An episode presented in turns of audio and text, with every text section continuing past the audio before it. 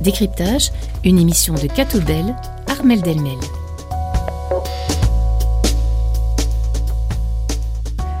Bonjour à tous et à toutes, bienvenue dans Décryptage, votre émission de Catobel sur RCF.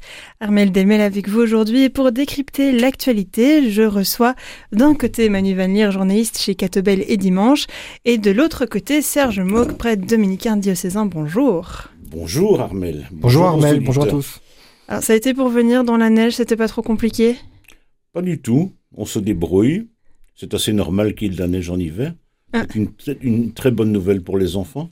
Certains n'en ont pas vu depuis quelques années. On en reparlera tout à l'heure de, de cette neige. Manu, ça a été? Bah ça a été prudence. euh, on va dire que il faut avancer pépère. quoi. Alors, en cette fin de semaine enneigée, justement, nous allons aborder deux sujets. Tout d'abord, le financement de l'Église et puis les retards des trains en seconde partie. On parlera euh, encore une fois de la neige à ce moment-là. Et puis, euh, nous passerons à vos Zooms en dernière partie d'émission et nous retrouverons Pierre Granier qui viendra nous parler du journal dimanche de la semaine. Alors, avant de commencer sur euh, le financement euh, des cultes, comme d'habitude, pouvez-vous nous dire en quelques mots, hein, assez rapidement, de quoi parleront vos Zooms du jour? Alors moi je vous parlerai de la lutte contre le froid, le froid grâce à des sacs de couchage qui sont offerts. Moi, je vous parlerai des jeunes couples qui se préparent au mariage ou qui sont en début de vie de mariage et que j'ai rencontrés euh, ces dernières semaines. C'est noté, on, y revient tout à l'heure en dernière partie d'émission du coup. Le financement, cela fait plusieurs fois qu'on en parle ces derniers mois. D'abord, la possible réforme des fabriques de l'Église en septembre, puis aussi avec le documentaire de la VRT Göttvergeten, Les oubliés de Dieu, sur les abus commis par les prêtres qui, rappelons-le, sont payés par l'État. Euh, deux annonces euh, marquantes ont touché cette actualité ces derniers jours. Au niveau wallon, Christophe Collignon, le ministre des Pouvoirs publics, a admis que la réforme du financement régional des cultes n'aboutira pas sous cette législature. Et au fédéral, un projet de loi a été approuvé en Conseil des ministres pour euh, obliger les ministres du culte à fournir un extrait de leur casier judiciaire sous peine de perdre leur traitement. Alors Serge, justement, vous, vous êtes ministre du culte. Est-ce que vous seriez d'accord de montrer patte blanche et de fournir votre casier judiciaire à l'État? Il me paraît légitime de la part d'un pouvoir qui donne des traitements ou donne des pensions de demander patte blanche aux, personnes qui le reçoivent. Encore faut-il qu'il y ait euh, bien évidemment un principe d'équité et que les mêmes règles soient appliquées aux mêmes catégories de personnes. Donc si j'ai bien compris, et cela ne me choque pas, il y a une mise en cause du paiement des pensions de retraite à des ministres du culte qui auraient fauté, qui auraient été condamnés. Alors, euh, c'est assez nouveau. C'est la première fois que j'entends qu'un citoyen euh, est privé de, notamment parce qu'il s'agit de sécurité sociale, est, prévu est privé d'un tel droit. Et je me demande, euh, et ça c'est la question qui me titille, et je me suis informé je n'ai pas de réponse dans l'état actuel des choses, si c'est applicable à d'autres catégories de citoyens, notamment à des mandataires publics qui ont qui ont puisé dans la caisse, euh, qui ont qui sont qui ont été des escrocs, etc. Est-ce que ces mandataires, euh, qui pour certains ont, sont condamnés, est-ce que eux aussi on les prive de pension? Alors euh, je ne je ne suis absolument pas corporatiste, mais je suis pour le pour un principe, je dirais, d'égalité et de sécurité juridique. Donc, je répète, pour ne pas être ambigu, que cette euh, démarche ne me surprend guère et que je la trouve compréhensible, voire légitime, mais je voudrais savoir dans quel cadre, je dirais, légal comparatif par rapport à d'autres catégories de citoyens qui ont aussi euh, commis des fautes et qui ont été condamnés, dans quelle mesure euh, c'est aussi applicable là-bas? Manu, vous, ça vous semble aussi euh, logique, cette, cette décision? Je comprends l'idée de, en tout cas la demande de la part des, des citoyens. En effet, on peut se dire qu'en tant que citoyen, on n'a pas envie de participer au financement euh, de prêtres abuseurs. Donc, qu'il y ait euh, des sanctions pour les prêtres abuseurs, c'est bien nécessaire. Maintenant, je me pose quand même la question, voilà, à partir de, quel moment, sous quelles conditions on retirerait euh, leur salaire euh, à ces prêtres en question? Ça veut dire que si vous avez une démarche en justice, qu'on a prouvé la culpabilité, euh, ben voilà, après ça reste une question, une décision politique de, supprimer le, salaire. Si par contre il y a eu une dénonciation, il y a eu plainte, il y a un dossier et que sur cette base unique vous retirez tout traitement aux prêtres qui sont en fonction ou pensionnés, je pense que là ça, devient assez limite. Et il faut aussi prendre en compte la, part, euh, la responsabilité qui incombe euh, à l'Église, aux autorités d'Église. Donc on sait qu'il y a une bonne relation entre la justice euh, et les évêques par rapport au traitement de ces dossiers. Aujourd'hui, il faudrait voir quelles sanctions sont applicables. Et je pense que avant de leur retirer leur traitement, il y a vraiment d'autres sanctions qui seraient à, mon sens, vraiment prioritaire, euh, notamment euh, le fait de, de s'assurer qu'ils euh, ne puissent plus, d'une manière ou d'une autre, se retrouver dans un cadre où ils peuvent commettre des abus, qu'il y a un suivi en justice des plaintes et peut-être une enquête aussi plus large pour s'assurer qu'il n'y a pas eu d'autres délits qui ont été commis. Donc voilà, ça reste, ça reste quand même assez sensible. Et donc, on parle d'une idée ici, mais on ne connaît pas les, critères, en tout cas, d'évaluation mhm. pour euh, le retrait de ce salaire. Alors, est-ce que vous parlez d'autres euh, solutions euh, possibles, Manu Est-ce qu'il y a, ben, Serge, est-ce que vous voyez d'autres solutions aussi pour prévenir ou ben, punir Dans ce cas-ci, on, leur retire leur salaire, c'est une punition entre guillemets. les prêtres qui pourraient donc avoir commis des abus? Je crois que nous vivons dans un régime de séparation des pouvoirs. Alors, Manu parlait de, du lien, de la bonne collaboration entre les évêques et les, et les juges, etc. Euh, ben c'est très bien qu'il y ait des, que des personnes se parlent. Maintenant, je crois que chacun doit faire son job. Et, et donc, euh, nous vivons depuis Montesquieu, Dieu merci, dans un régime de séparation des pouvoirs. Mm-hmm. Et euh, je crois qu'il faut en revenir aussi au principe que les, les prêtres, eh ils appartiennent à un culte. Ben, il y a aussi des conseillers laïcs, il y a aussi des pasteurs protestants. Il n'y a pas que les catholiques qui sont rémunérés par l'État ou qui reçoivent des pensions. Donc, euh, est-ce que la, est-ce que l'Église catholique a, l'apanage et l'exclusivité de ce genre de choses? Donc, euh, voilà, ça c'est aussi une autre question euh, que je pose. Alors, il y a, je dirais, le disciplinaire. Est-ce qui concerne une Église particulière ou une confession particulière ou un régime particulier et puis, d'autre part, les prêtres sont des, sont des, hum, des citoyens comme les autres, euh, qui, qui, qui ont aussi le, le, droit d'être jugés par les mêmes juges que tout le monde, quoi. Et donc euh, là, je pense que on, on je suis juriste de formation et je suis un peu euh, embêté, je suis un peu, je suis, je suis un peu agacé par ces ces liens, ces va-et-vient entre différents types de pouvoirs, etc., ces communications, euh, ou bien parfois quand on entend dans des cas particuliers que le l'autorité euh, disciplinaire euh, agit en fonction du prescrit du juge ou vice versa, tout ça me paraît me paraît euh, un, problématique en tout cas. Et donc, euh, euh, je crois qu'il faut être vigilant de, de ce côté-là mhm. et d'avoir, nous sommes dans une dans une société où il y a des règles générales et abstraites et et tout le monde aussi a le droit d'être d'être défendu et d'être sur le sur le même pied que d'autres. J'ai un peu l'impression que on a on a tellement poussé et c'est une question vraiment globale, moi, qui me, qui me, qui me préoccupe.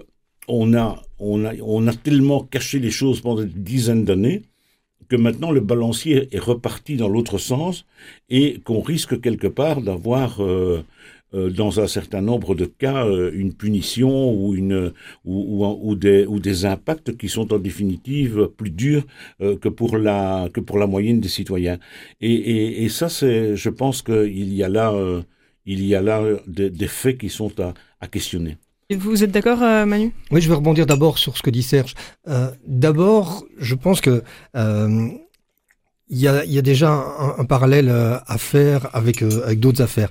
Je suis assez euh, prudent quand il s'agit de légiférer sous le coup de l'émotion. Et vous l'avez dit en introduction, euh, c'est suite euh, au documentaire euh, que ces idées sont, sont apparues. alors, bon, que qu'on essaye de, mettre des dispositifs en, en place pour pour éviter euh, voilà des, dérapages, ça me semble très bien. Mais je rappelle un, un, fait un peu plus ancien euh, dans dans l'affaire la, Julie et Mélissa, euh, qui avait vraiment secoué toute la Belgique, euh, il avait été question à un moment de ne plus pouvoir euh, réduire les peines, euh, de, de, ne plus pouvoir faire de libération anticipée. Mais si vous légiférez dans ce sens pour empêcher Marc Dutroux de sortir de prison, euh, cette législation va, vouloir, va valoir pour tous les autres prisonniers également, alors que on sait que dans, dans beaucoup de cas, c'est vraiment pas ce qu'on veut. Autre chose par rapport à, ce que Serge disait, euh, je trouve que c'est intéressant de dire les prêtres euh, seraient punis de, cette manière par rapport au salaire. Euh, Qu'en est-il des, autres citoyens qui auraient fauté? Quand il y avait eu la, première commission sur les abus sexuels ici en, Belgique, je me rappelle d'experts qui étaient venus expliquer que euh, 90% des abus étaient commis dans un cercle familial proche. Et donc ça veut dire, euh, ce sont les, les parents, grands-parents, euh, oncles, tantes ou, ou, voisins par exemple. Et donc, qu'en est-il pour les gens qui bénéficient d'un salaire euh, public, par exemple, qui travaillent mmh. dans la fonction publique, et puis qui auront en effet abusé d'enfants? C'est ni plus ni moins grave que le cas de prêtres. Et donc, est-ce que si on applique ce type de peine pour les prêtres, on l'appliquera également pour d'autres citoyens euh, plus lambda? Alors, ça, c'est euh, la première décision euh, politique qui devrait bientôt être prise concernant les cultes et les ministres du culte. A aussi la réforme des fabriques d'églises qui, euh, elle, on le sait maintenant, n'aboutira pas sous cette législature. Est-ce que ça, c'est une bonne nouvelle qu'elle n'aboutisse pas maintenant? Non, c'est pas une pas une bonne nouvelle ni une mauvaise nouvelle. D'abord, c'est la réforme des fabriques d'églises, hein, des, des, conseils de fabrique. Euh, très exactement, une, une, il, en est question euh, depuis des années, des années. Donc euh, cela indique en définitive que notre législateur, et je rebondis sur une remarque de Manu juste avant, il est bon qu'il prenne son temps pour prendre de bonnes décisions et on a l'illustration avec cette réforme des conseils de, de, des conseils de fabrique. Peut-être pour nos auditeurs qui ne sont pas nécessairement tous experts en matière de financement des cultes, le personnel des, des différents cultes reconnus et rémunérés par l'État fédéral et les conseils de, les conseils de fabrique sont financés par les communes et sont pour les travaux et la tutelle, etc. Mmh. Euh, c'est une aide et pour, et pour euh, des travaux relativement importants euh, financés du côté région wallonne. Donc ce sont des, niveaux de pouvoir euh, différents qui sont concernés. Alors euh, je crois qu'il y, y, a effectivement euh, des questions qui se, posent concernant l'avenir d'un patrimoine exceptionnel en définitive, hein, parce que dans beaucoup de communes, parfois de hameaux, c'est le seul bâtiment qui a une quelconque valeur symbolique, euh, l'église. Alors, euh, quel statut donner à cette église et à ces églises, à ces chapelles, etc. Faut-il les maintenir coûte que coûte? Euh, certainement pas évidemment uniquement pour les besoins du culte, parce que on sait que les pratiques religieuses évoluent euh, et que et que certains édifices sont euh, extrêmement peu euh, utilisés, euh, en tout cas euh, sur le plan dominical et sur le plan mmh. de la de la vie de tous les jours. Mais il reste un élément d'attachement important pour une partie significative de la population parce que une église paroissiale, c'est le lieu où des membres de la famille ont été baptisés, se sont mariés, dont les funérailles ont été célébrées, etc.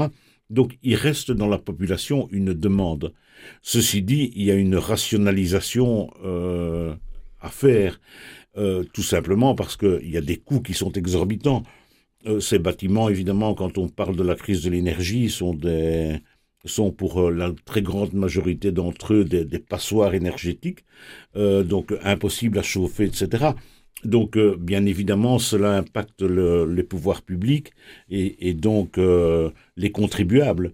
Et donc, il est, il est évidemment, je pense, nécessaire de faire une rationalisation, mais de le, mais de, mais de le faire en étant bien sûr que, que je dirais au cas par cas, euh, cela correspond à, au, souhait finalement d'une d'une population qui est qui est sur place. Et là, je pense que les simplismes peuvent euh, peuvent euh, peuvent en, définitive être très dangereux de dire ben je sais pas moi on va on a 110 bâtiments on va on va en supprimer la moitié c'est beaucoup plus compliqué que ça. Est-ce qu'on peut pas trouver, euh, comme vous dites, des façons de, de hum, reconvertir un peu intelligemment ces, ces euh, bâtiments en ne les dédiant pas qu'au culte du dimanche? Euh, Est-ce qu'on pourrait pas, pour une partie de la semaine ou de l'année, les utiliser autrement et ainsi éventuellement remplir un peu les caisses qui servent à les entretenir et à les chauffer. Il y a déjà beaucoup de démarches qui sont faites en ce sens et je pense que là-dessus, il y a vraiment une évolution, une réflexion comme Serge le disait, il ne faut pas agir dans, la précipitation. Euh, il faut vraiment entendre tous les différents acteurs, donc euh, à la fois euh, les communes, les fabriques d'églises, les responsables d'églises sur la question, et, voir au cas par cas. Donc vous avez des situations très différentes. Il y a des, il y a des églises qui coûtent cher à, entretenir, à rénover ou simplement à, à chauffer, à éclairer le fait de pouvoir partager leur fonctionnalité, donc soit euh, partager avec un autre culte, soit euh, euh, partager avec des activités culturelles, donc ce serait mêler le cultuel et le culturel. Alors ça peut se faire soit avec des espaces qui sont dédiés, soit avec des, des, temps qui ne correspondent pas à, à, des temps de célébration et on, on permet des, des, activités théâtrales, musicales, et ça se fait déjà dans, dans pas mal d'églises, mais on peut instituer ça un peu plus généralement. Et c'est là que la réflexion publique doit vraiment euh, pouvoir se dérouler. Est-ce qu'on veut investir dans des lieux culturels euh, euh, et, et, garder à tout prix aussi tous les bâtiments? Est-ce qu'on veut pouvoir garder tous les bâtiments d'église également? Ou est-ce que par moment, ben voilà, on fait un choix. Quel est le lieu qui se prête le mieux à différentes activités en même temps? Maintenant, comme je vous disais, il y a des paroisses qui fonctionnent très bien, où, euh, les messes euh, et les célébrations sont vraiment régulières. Et donc, dans ces cas-là, euh, je pense qu'il faut essayer de maintenir vraiment une église ouverte, accueillante, et qui est une place principale pour le culte. Oui, là, nous, nous, ne sommes pas égaux non plus, hein, selon les régions et selon les paroisses. je parle de ce que je connais, j'évoque ce que je connais un peu moins mal, c'est la paroisse dont je suis curé eh bien, elle a une activité de type euh, culturel, associatif, etc., euh, en nombre d'heures qui est peut-être plus importante que, que, le, que le nombre d'heures de culte, alors que nous sommes une, une, une église particulièrement vivante avec des célébrations tous les jours. Euh, et, et, beaucoup évidemment le, le, le, samedi et le, et le dimanche. Alors, comme Manu le disait, ça se fait beaucoup. Maintenant, il y a des, lieux évidemment qui attirent. Et si notre Église, par exemple, attire, c'est parce qu'elle a 20 ans, euh, qu'elle est bien conçue, etc., qu'elle se, qu'elle se, qu'elle est accueillante et qu'elle se prête à un certain nombre de, d'activités mm-hmm. à mettre sur pied. Ce n'est pas le cas euh, partout. Là où vous avez une église en néo-gothique qui se fissure et qui n'a plus été entretenue depuis des dizaines d'années, il va pas nécessairement y avoir beaucoup de demandes pour aller y faire un concert ou, ou pour aller euh, ou, pour y tenir euh, une activité théâtrale. Maintenant, il y a une contrainte pratique, c'est que une église, c'est aussi une atmosphère. Euh, une, un concert, c'est aussi une atmosphère. Euh, une bibliothèque, c'est aussi une atmosphère. Je crois qu'il y a moyen de combiner plusieurs activités dans une coquille, dans un bâtiment mhm. déterminé, mais il faut que ça reste euh, compatible et, digne à différents moments. Euh, si euh, si vous avez une église qui se transforme en bibliothèque, par exemple, ben, et de, manière de manière intégrale, les personnes qui qui vont pour préparer leur, leur, un mariage ou les ou les ou les funérailles de la de la bonne maman ou quoi que ce soit ne vont pas nécessairement euh, trouver bien de de, de, d'entrer dans un, dans un bâtiment qui, qui visiblement euh, a une autre affectation qui est mhm. devenue majoritaire quoi. Donc euh, il y a une question, je pense, de sensibilité à, à avoir. Euh, je crois que c'est une bonne idée. La preuve que c'est une bonne idée, c'est que ça se fait, c'est ça se fait spontanément. Euh, je crois que créativité, innovation euh, ne sont pas du luxe dans ce domaine-là. Il y a encore beaucoup de choses qui pourraient être faites, mais il faut pas non plus donner l'impression que ça va tout résoudre. Donc euh, voilà. Manu. Juste un petit chiffre qui illustre ce que je disais par rapport à ça. En Flandre, on a noté 200 églises avec utilisation secondaire partagée et 564 avec utilisation multifonctionnelle. Donc en effet, ça se fait beaucoup, mais il faut, je répète, euh, vraiment laisser la, la main à, un premier euh, travail euh, d'évaluation de la part des, autorités de l'Église. Euh, et ce travail s'accompagnera aussi de la possibilité de, revendre des bâtiments, de désacralisation, même si on, sait que ce sujet est toujours sensible dans l'Église. Les évêques sont conscients de, cette nécessité et qu'on ne pourra pas garder le nombre de lieux actuels vu la pratique qui a diminué depuis quelques années des désacralisations qui donnent parfois des salles d'escalade, des librairies, des boîtes de nuit. Euh. Il y en a pour tous les goûts dans ces cas-là.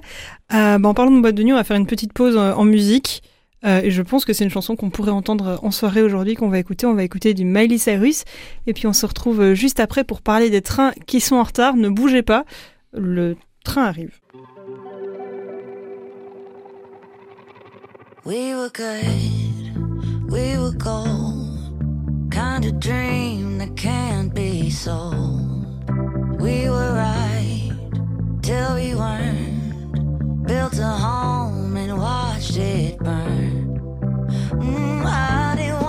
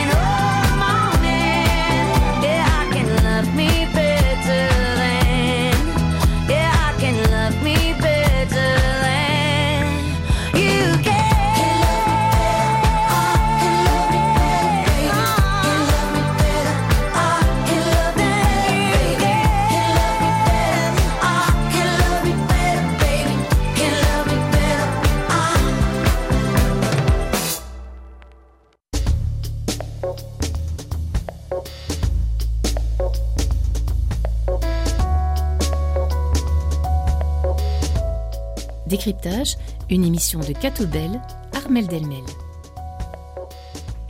Et nous sommes de retour sur RCF. Vous écoutez euh, Décryptage, votre émission de Catebel. Aujourd'hui, Serge Mock et Manu Van Leer sont en studio avec moi pour décrypter l'actualité. Alors, question rapide, messieurs. Est-ce que vous avez dû prendre les trains aujourd'hui euh, ou depuis les grosses chutes de neige de mercredi? Non. Non plus, mais je vous avoue que j'évite de le faire euh, parce que pour venir dans ce studio, il me faut en train le double du temps de la voiture je, connais les trajets longs, je, vois ce que c'est. Euh. Alors la, ponctualité euh, des trains a atteint en, 2023 son niveau le plus bas depuis 5 ans, selon les statistiques publiées dernièrement par le gestionnaire de l'infrastructure ferroviaire Infrabel sur son portail web Open Data. Donc vous pouvez chercher vous-même ces chiffres si vous le souhaitez. 46 086 trains ont euh, été annulés l'année dernière, ce qui est un record. Sur l'ensemble de l'année 2023, le taux de ponctualité était de 87,5% contre 89,2% en 2022. Cela signifie que plus d'un train sur 10 avait au moins 6 minutes de retard à l'arrivée. Le taux global de ponctualité ne tient euh, donc à ce moment-là pas compte du nombre de trains annulés et si on les prend en compte euh, ces suppressions, la ponctualité chute à 84,6% contre 86,4% en 2022. Concrètement, cela signifie qu'environ un train sur sept avait l'an dernier au moins 6 minutes de retard ou a été supprimé. Selon les données du même site, 39,9% des retards sont attribués à des tiers et ne sont donc ni de la responsabilité d'Infrabel ni de la SNCB. Il est notamment ici question euh, d'heures, des heures de personnes, d'intrusion sur les voies, d'accidents à un passage à niveau ou encore de vol de câbles. Et en octobre dernier, par exemple, une alerte à la bombe à la gare d'Anvers Centrale avait occasionné 2833 euh, minutes de retard et mené la suppression de 226 trains. Évidemment, ça n'aide pas. Alors, euh, est-ce que, donc, vous, Manu, vous l'avez dit, vous prenez pas souvent le train. Serge, est-ce que vous prenez le train de temps en temps? De temps en temps, oui, certainement. Je l'ai pris beaucoup, beaucoup plus naguère. Et est-ce que vous avez euh, beaucoup vécu des retards de train comme ça, euh, l'un et l'autre? Oui, bien sûr. Moi, j'ai beaucoup pris le train pendant toute une période. Je fonctionnais vraiment que par le train. Ici, c'est juste que euh, voilà, les lignes sont tellement mal desservies. Euh, euh, je, dois, je dois changer trois fois de train pour arriver et ça me fait deux heures et demie de trajet au lieu d'une heure. Donc, vous comprenez mon choix. maintenant, il y a des trajets où clairement, je ne me lance jamais en voiture. Par exemple, pour me rendre à Bruxelles, je vais le faire en train et je trouverai ça toujours plus pratique.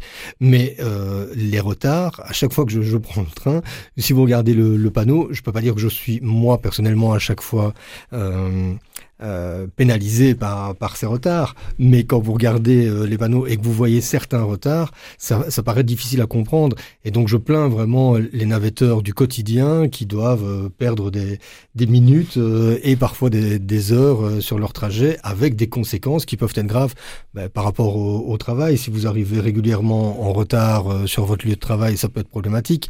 Si vous arrivez régulièrement en retard à l'école, même chose. Mais moi je pense toujours au stress, par exemple, des parents qui reviennent euh, de leur travail, qui doivent aller récupérer leurs enfants à l'école, à la crèche, et qui se rendent compte qu'ils arriveront jamais à l'heure parce que leur train est soit annulé, soit euh, tellement en retard que la crèche risque d'être fermée ou l'école fermée.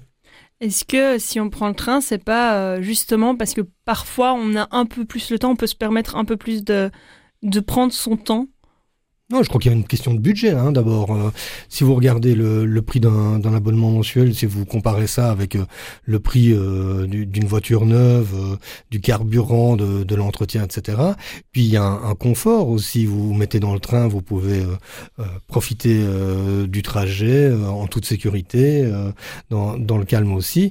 Il n'y a pas le stress de la route. Donc il y a quand même ces, ces arguments qui viennent vraiment euh, en faveur du train. Il y a une position écologique aussi euh, par rapport à la pollution. Euh, maintenant, il y a vraiment un effort à faire sur la ponctualité, sur l'offre en, en, matière de, de train et par exemple le nombre aussi de, de voitures. Euh, quand je dis voiture, c'est voiture de, de train, quoi. Mhm. donc locomotive plus le nombre de voitures, parce que euh, il est pas rare sur certaines euh, lignes aux heures de pointe de, de se retrouver euh, à chercher une place assise et qu'on n'en retrouvera clairement pas. J'ai essentiellement l'expérience de, de la liaison entre Louvain-la-Neuve et Bruxelles, et vice-versa. Mhm. Alors, euh, je crois que l'exemple illustre bien la problématique. Nous sommes sur un axe économique national 4 très fort et très performant, et nous sommes avec un fonctionnement de la SNCB, enfin d'Infrabel, sur ce tronçon euh, Otigny, Jean Blou, etc., véritablement problématique. Et, je crois que c'est un véritable objet euh, d'attention en cette période électorale des choix qui doivent être faits. Parce que derrière les relevés des retards de train et des incidents d'hiver, etc., euh, il y a quand même euh, toute la question du bien commun et de l'intérêt général.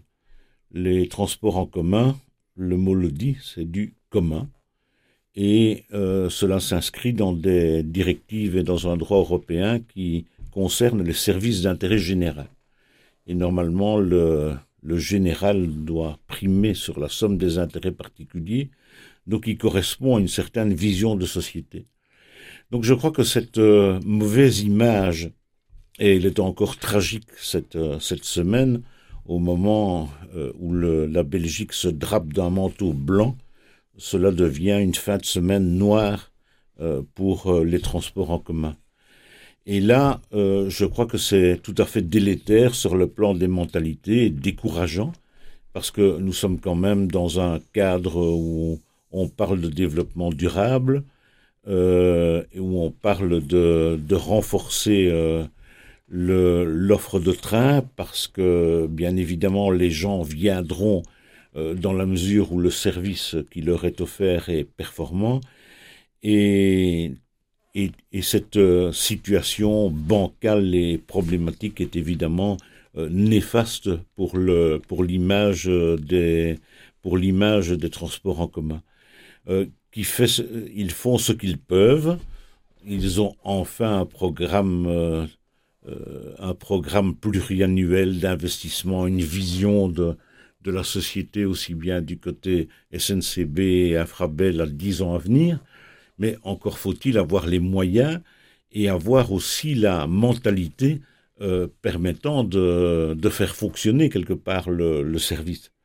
Parce que moi, je ne veux pas du tout que les Wallons se battent la coulpe, mais quand on, on prend des comparaisons, je suis pas mal aussi euh, en France, euh, plutôt dans, dans, des, dans des TGV. Et, on, et, et, je, sais, je sais par ailleurs que la situation est beaucoup meilleure, encore une fois, pour des raisons économiques et pour des raisons de clientèle, pour les grandes lignes, que, que pour le, le tortillard euh, qui dessert le coin d'un département.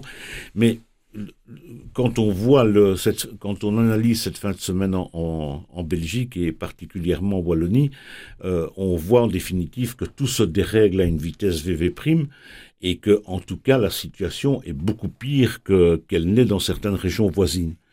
Et donc, moi, je pense qu'on pousse, euh, on est, et là, ça repose véritablement une, une question de confiance dans l'investissement public. Euh, et de, et de, et de choix et d'un certain courage aussi, parce que euh, il y a véritablement une, une mentalité euh, qui a poussé le principe de précaution euh, tellement loin.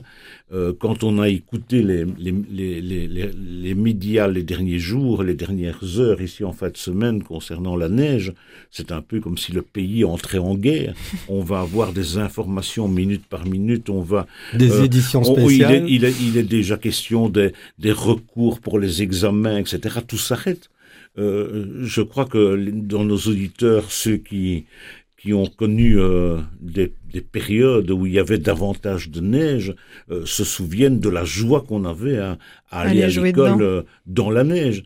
Et actuellement, là, je me demande si ça ne fait pas partie aussi quand même de, de la, de la requête, de, de, de, se demander si nos citoyens ne, ne doivent pas euh, de temps en temps retrousser leurs manches euh, et, et, et, et, plutôt que de que d'attendre euh, de manière un peu passive que tout se passe euh, réellement. C'est véritablement une façon, je crois, d'être d'être impliqué dans la dans la société. C'est véritablement une question de citoyenneté quelque part. Est-ce que des jours comme ce mercredi où on a des fortes chutes de neige, on était au courant qu'elles allaient arriver, donc la SNCB a pu se préparer un peu, ils ont déjà supprimé quelques trains à l'avance en disant bon les trains on, on les fait pas rouler parce que de toute façon ça va juste encombrer. Euh, Est-ce qu'on peut vraiment se fâcher des, des retards quand bah, il y a plein de neige sur les rails, qu'elle arrive petit à petit, enfin ici euh, autour du studio, quand on est arrivé hier matin, il y avait rien, on est reparti, il y avait 15 cm de neige et il y en a encore plus euh, en arrivant ce matin, c'est compliqué, tout peut pas se rouler euh, comme sur des rails euh, tout le temps, euh, même quand on a un train. Est-ce qu'on peut vraiment être énervé pour des situations particulières comme celle-là? Moi, je crois qu'il faut être indulgent par rapport à, à la SNCB, comme on, peut l'être aussi euh, par rapport à l'état des routes. Ben oui, il y a des situations un peu exceptionnelles. Euh, euh les chutes de, de neige en, en, font partie, tout comme euh, vous le citiez, les, les, accidents de personnes. Que dans ces cas-là, il y, ait, il y ait des retards, ben c'est tout à fait compréhensible. Là où j'en voudrais plus à la SNCB, Infrabel et surtout à, à, nos politiques, c'est par exemple le réseau RER. Euh, on nous en parle, je pense, déjà avant votre naissance, Armel. Et c'est euh, probable, oui. Et concrètement, on voit toujours rien arriver. Alors oui, certains tronçons, euh, les, les travaux ont avancé. Ils peuvent expliquer d'ailleurs certains retards aussi. Mais voilà, c'est quelque chose. Il faut se donner en, gros les moyens aussi de, de ses envies. Et si l'envie, c'est de réduire euh, le nombre de véhicules sur les routes, de pousser les gens à prendre les transports en commun, ben ça veut dire qu'on doit avoir des transports en commun efficaces, qu'on doit d'abord euh, euh, privilégier vraiment les usagers, et qu'une fois que ça c'est en place, on peut mettre d'autres règles ou d'autres complications pour limiter le nombre de véhicules sur nos routes. Loin de moi de ne pas pratiquer l'indulgence quand il est question de véritables cas de force quand quelqu'un se suicide sur, le, sur la voie, quand il y a des accidents graves, etc. Mais bien évidemment, tout le monde peut le comprendre. Mais d'autre part, quand il est question de chute de neige, euh, ce n'est que ce n'est quand même pas un événement qui tombe de la neige en hiver. Euh, on a on a l'impression que que c'est un élément totalement nouveau et surprenant et, et presque insurmontable. C'est de plus en plus rare, en tout cas. Et d'autres, c'est certainement de plus en plus rare. Ce n'est pas pour ça qu'il ne faut pas s'y préparer. Je mhm. ne crois pas qu'il tombe tellement moins ou plus de neige aux Pays-Bas ou en Suisse. En Suisse, certainement, qui en tombe beaucoup plus. Mais je constate que les trains sont davantage à l'heure. Donc, euh, il doit y avoir dans ces pays-là aussi, de temps en temps, des incidents de personnes. Il doit de temps en temps y avoir des véhicules qui tombent en panne, etc. Euh, mais, je constate que les performances euh, sont meilleures. Donc, a, cela, pose évidemment une, une question de standard quelque part de qualité, quoi pour, pour les transports en commun dans notre pays. Et je pense qu'il y a eu un manque d'investissement pendant des années qui se paye aujourd'hui. Est-ce que justement ces investissements, parce que euh, j'aimerais revenir là-dessus, le prix des billets est quand même en Belgique moins cher qu'en France ou en Suisse, où le service est peut-être meilleur, mais si l'argent que l'État met pour diminuer le prix des billets allait dans les infrastructures, mais donc on paierait nos billets plus chers, est-ce que ça vous irait toujours? Ben, déjà, je vais rappeler que ici, ce 1er février, il y a une augmentation de 5,9%. Il y a régulièrement des, augmentations, oui. Et donc, quand vous vous présentez des chiffres euh, euh, négatifs comme euh, ceux des, des retards pointés pour 2023 et en même temps une augmentation des tarifs, bah oui, on, si on paye plus cher, on peut s'attendre à un service de qualité. Je pense que tout le monde veut bien mettre un peu plus de sa poche si ça lui permet d'arriver à, à l'heure au travail, à l'école, peu importe, pour un trajet. Euh, maintenant, en effet, il y a toute la part qui est due à la, à la SNCB, il y a toute la part, hein, ce qu'on peut dire euh, les impondérables, et là, euh, dans les autres pays, ça fonctionne pas forcément mieux qu'en Belgique. Parmi les recettes des chemins de fer, la part de, des billets des voyageurs est totalement minoritaire. Hein. Je n'ai plus les chiffres précis en tête, mais c'est relativement peu de mhm. choses. Alors, moi, je crois qu'au-delà de... C'est certainement, comme disent les économistes, une variable d'ajustement, mais d'autre part, on essaie de faire euh, venir euh, des voyageurs vers les transports en commun. Ce n'est évidemment pas en, en, en, augmentant les tarifs euh, à un trop haut niveau qu'on va y parvenir. Moi, je crois que la, question réside plutôt dans une volonté politique et dans une vision quelque part de la de la ville et d'une région. Je vais régulièrement dans la ville de Montpellier que je connais un peu pour y avoir vécu aussi un an. Euh, c'est la première, je crois, à ma connaissance, c'est la première ville en Europe qui vient de décider euh, de, de, la gratuité de, euh, de, ces transports en commun sur la ville. Alors, euh, Je ne dis pas que Montpellier, même si j'aime beaucoup cette ville, est un exemple à tous égards, mais en tout cas, je constate qu'il y a là eu une, un consensus politique très fort pour doter la ville de, de moyens permettant de permettant justement un, usage important des transports en commun. Il est pour pratiquer les transports en commun montpelliérains euh, de temps, de temps à autre, ben, c'est un service de qualité. Ce n'est pas parce qu'il est gratuit, qu'il est bradé ou que c'est n'importe quoi, non, au contraire. Et il y a d'ailleurs beaucoup d'autres retours positifs sur cette décision euh, à Montpellier. Il y a aussi, il me semble, au Luxembourg, que les transports en commun sont euh, tous gratuits euh, également. Alors il est déjà temps pour nous de faire une euh, deuxième petite pause musicale. Et euh, comme elle fait partie de notre sujet aujourd'hui et qu'elle est bien tombée hier, j'ai décidé de vous passer un peu d'Adamo avec Tombe la neige. On va se remettre dans l'ambiance d'hier. Tombe la neige, tu ne viendras pas ce soir. Tombe la neige et mon cœur s'habille de noir. Ce soyeux cortège,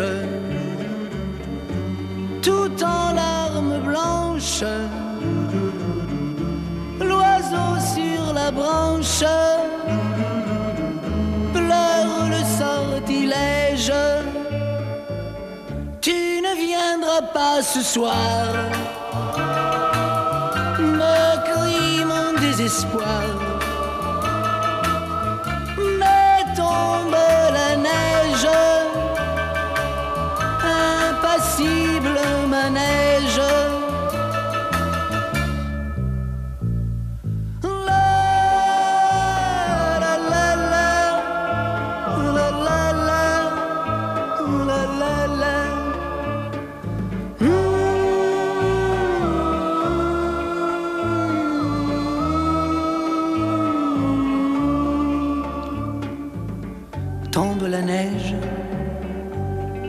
Viendras pas ce soir.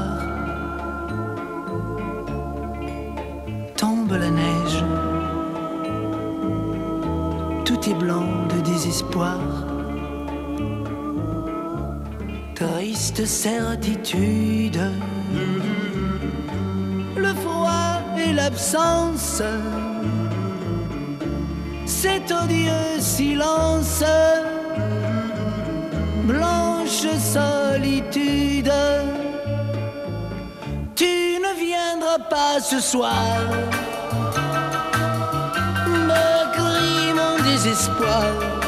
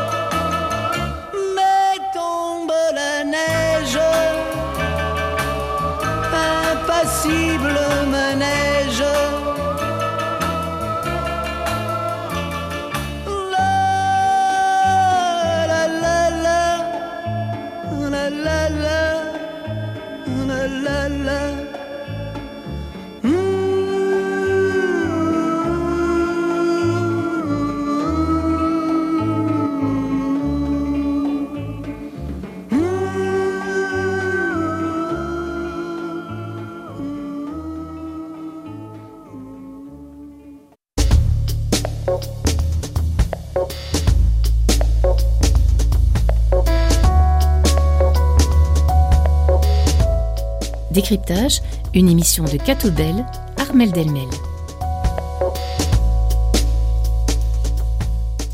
Et nous revoilà après euh, cette tombée de neige. On la voit d'ailleurs par la fenêtre du studio, la neige immaculée euh, dehors.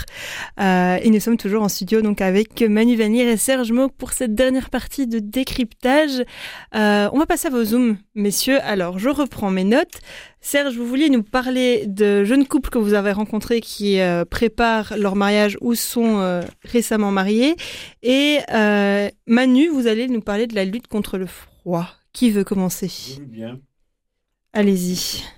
Début janvier, actuellement les deux premiers dimanches de janvier, j'invite chaque année les jeunes couples que j'ai, dont j'ai célébré le mariage les derniers temps et les couples qui se préparent à se retrouver, Mhm. à se retrouver lors de l'Eucharistie dominicale, à- puis à prendre euh, un temps ensemble, euh, un repas partagé, euh, des temps d'échange, en prenant bien soin de mélanger euh, les couples déjà mariés et, ceux qui ne le sont pas encore, en, en permettant aussi à chaque membre du couple de voir d'autres personnes. Donc euh, c'est une sorte de brassage quelque part. Et euh, je, je viens de le vivre avec euh, deux groupes. Ils étaient chaque fois une, une vingtaine, même une bonne vingtaine. Euh, et très heureux d'avoir vécu ce, ce moment. Alors, euh, il est parfois question du, mariage, de sa crise. Euh, c'est vrai qu'il y a une minorité de couples qui, sans doute, qui décident de se marier civilement. Et puis, euh, il y a une plus grande, plus importante minorité encore euh, qui décide de, de recourir au mariage sacramentel. Mais chaque année, en Belgique, il y a toujours, et ce n'est pas du tout anecdotique, un nombre important de mariages qui sont célébrés avec un grand effort qui est déployé pour euh, aider ces couples à s'y préparer. Et je, suis- particulièrement heureux chaque fois de- de- d'entendre leur, euh, leurs échos, aussi après la- une retraite qu'ils peuvent faire, par exemple, avant la célébration du mariage, ou lors de rencontres plus informelles comme celle qu'on vient de- d'organiser, de, de se rendre compte que qu'ils, euh, de leur joie d'avoir euh, fait des rencontres inhabituelles. Mhm. Donc il y a un grand danger dans notre société de vivre un- une tendance à vivre selon des standards familiaux ou amicaux, etc., dans des, dans des bulles ou dans des sociologies particulières. Et là, on a de facto euh, une sorte de métissage qui s'opère, même si c'est pour quelques heures. Et je viens de le vivre et j'avais envie de le, de, de le partager avec les, les auditeurs, la joie de ces jeunes qui vont de l'avant et qui euh, choisissent de consacrer du temps finalement à se préparer, à échanger, à du, à du qualitatif. Je trouve ça très beau. Et ça donnera peut-être des idées à vos collègues qui nous écoutent peut-être de faire la même chose dans leur paroisse Ah oui, également. mais c'est comme l'occupation multiple des églises. Il y a beaucoup de choses qui se font. Je n'en ai absolument pas le, le, Le monopole. monopole. Je ne le revendique pas. Mais voilà, c'est plutôt une, une contribution quelque part à une préoccupation générale. Alors Manu, vous, c'est euh, le grand froid qui vous inquiète cette semaine? Ben oui, je pense que ça peut nous inquiéter tous et, tout le temps. C'est vraiment une préoccupation. On a certainement tous vu euh, euh, des images de sans-abri euh, dans les rues. Euh, on voit les températures largement en, dessous de, de 0 degré. Et donc, on, on a forcément cette pensée pour toutes ces personnes euh, qui n'ont pas toujours la possibilité d'aller dans un abri de nuit ou même un, abri de jour. Euh, et dans le Limbourg, l'Église euh, s'est mobilisée pour une opération sac de couchage. Donc, euh, dans, leur cadre, dans le cadre de leur aide hivernale, Caritas Vlaanderen et le diocèse de Hasselt se mobilisent pour distribuer des sacs de couchage aux sans-abri du Limbourg, une façon d'apporter un peu de chaleur dans cet hiver très rude. Caritas et le diocèse travaillent en collaboration avec d'autres associations de terrain et la ville pour distribuer ces sacs de couchage aux sans-abri qui passent la nuit en rue ou dans des bâtiments inoccupés. Ils participent aussi à la distribution de kits d'hygiène. Je rappelle qu'en Belgique, il n'existe aucun chiffre officiel sur le nombre de sans-abri, mais un recensement est- a été organisé euh, dans plusieurs euh, grandes villes. Et le dernier recensement à Bruxelles pointait une augmentation de 20% du nombre de sans-abri. Donc voilà, c'est pour moi une euh, question vraiment prioritaire. Et alors si j'ai encore euh, 30 secondes, j'avais... 30 euh, secondes, oui. j'avais un, un autre chiffre qui m'avait vraiment interpellé dans la presse, c'est par rapport au conflit euh, israélo-palestinien. À Gaza, 70% des morts seraient des femmes et des enfants. Le dernier bilan euh, des victimes palestiniennes fait état de 24 448 morts et 61 500 blessés. Donc euh, voilà, là aussi, notre regard est tourné vers cette situation qui est tragique et, chaque jour plus et qui, à mon avis, durera encore un petit moment. Ah, Voilà des chiffres qui, euh, qui évidemment nous interpellent. Merci euh, messieurs pour ces euh, zooms.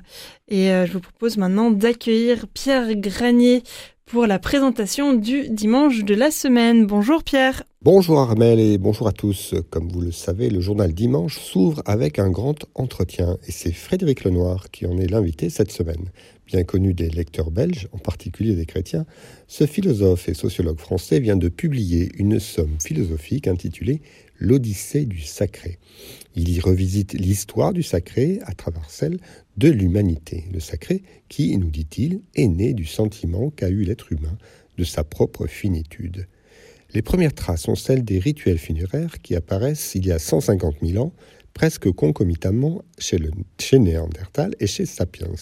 On peut se demander pourquoi l'être humain va ritualiser la mort à un moment donné. Cela donne à penser qu'il croit à une survie de l'âme après la mort. Le sentiment du sacré a en fait donné naissance à la fois à l'art, à la science et à la religion, explique Frédéric Lenoir. Dans cette très intéressante interview, l'auteur prolixe nous parle aussi de ses convictions à la fois philosophiques et personnelles. Je dis souvent sous forme de boutade que je suis un croyant agnostique, confie-t-il ainsi à Angelique Tasio, qui a recueilli ses propos. Interview à lire en pages 2 et 3. On continue avec le dossier de la semaine qui s'intéresse à Monsieur le curé. Pour beaucoup d'entre nous, il est le premier visage de l'Église. Il est aussi le plus souvent le responsable de la communauté paroissiale. Ce faisant, il établit le lien entre la communauté locale et l'Église universelle. En ce sens, il rappelle qu'une paroisse n'est pas un club, que tout le monde y est le bienvenu et que l'on ne s'y choisit pas. Voilà pourquoi il est bon parfois que le pasteur soit envoyé vers une autre mission et donc vers une autre paroisse. Pour combien de temps? Le droit canonique parle de nomination pour un temps indéterminé. En Belgique, ce temps est en moyenne de 8 à 10 ans, une stabilité jugée suffisante pour permettre à un prêtre de vivre le don total à une communauté et faire en sorte que la paroisse devienne vraiment un lieu d'évangélisation. La stabilité a de nombreux autres avantages, mais aussi des inconvénients. Trois hommes d'Église nous livrent leurs réflexions à ce sujet. Leurs témoignages ont été recueillis par Laurence Dompte et Vincent Delcor. Je poursuis avec une question. La divinité de Jésus se voyait-elle Selon la foi chrétienne, Jésus est pleinement Dieu et pleinement homme. On peut dès lors se demander si sa divinité se voyait au cours de sa vie sur terre. Et si oui, comment? Cette question peut sembler anecdotique et pourtant, elle peut avoir des implications concrètes pour notre foi et notre vie spirituelle, prévient Christophe Herings. Son article est à lire en page 10. Et pour terminer, je vous propose une sortie culturelle avec une exposition au musée d'art et d'histoire à Bruxelles. Celle-ci nous amène à la découverte de la Géorgie et de son patrimoine depuis le néolithique. Situé à cheval sur l'Europe et l'Asie, ce pays aux influences persanes mais aussi gréco-romaines a été évangélisé dès le 1er siècle. L'islam y apparaîtra au 7e. Les artistes s'inspireront alors de toutes ces influences. Les contacts avec d'autres cultures ont créé du neuf et un enrichissement sans faire disparaître l'identité des peuples, conclut Pascal Auten dans son article en page 15. L'expo est à voir jusqu'au 18 février. Voilà pour cette semaine. Merci beaucoup. à vous d'être venus, euh, messieurs, nous avoir euh, partagé, d'avoir bravé la neige sur les routes, puisque vous n'avez pas pris le train. C'est vrai, mais euh, voilà, on est là et on est content d'être là. Et merci, merci aux auditeurs euh, et on leur souhaite aussi de profiter euh, de tous les bienfaits de l'hiver et de tout ce que des paysages et de tout ce, de ce que la neige peut nous apporter. Et une belle promenade dans la neige. Et de, une la très bonne richesse, idée, allons-y. de la richesse des saisons, c'est magnifique. Plutôt Allons- que de toujours râler. Allons nous promener dans la neige.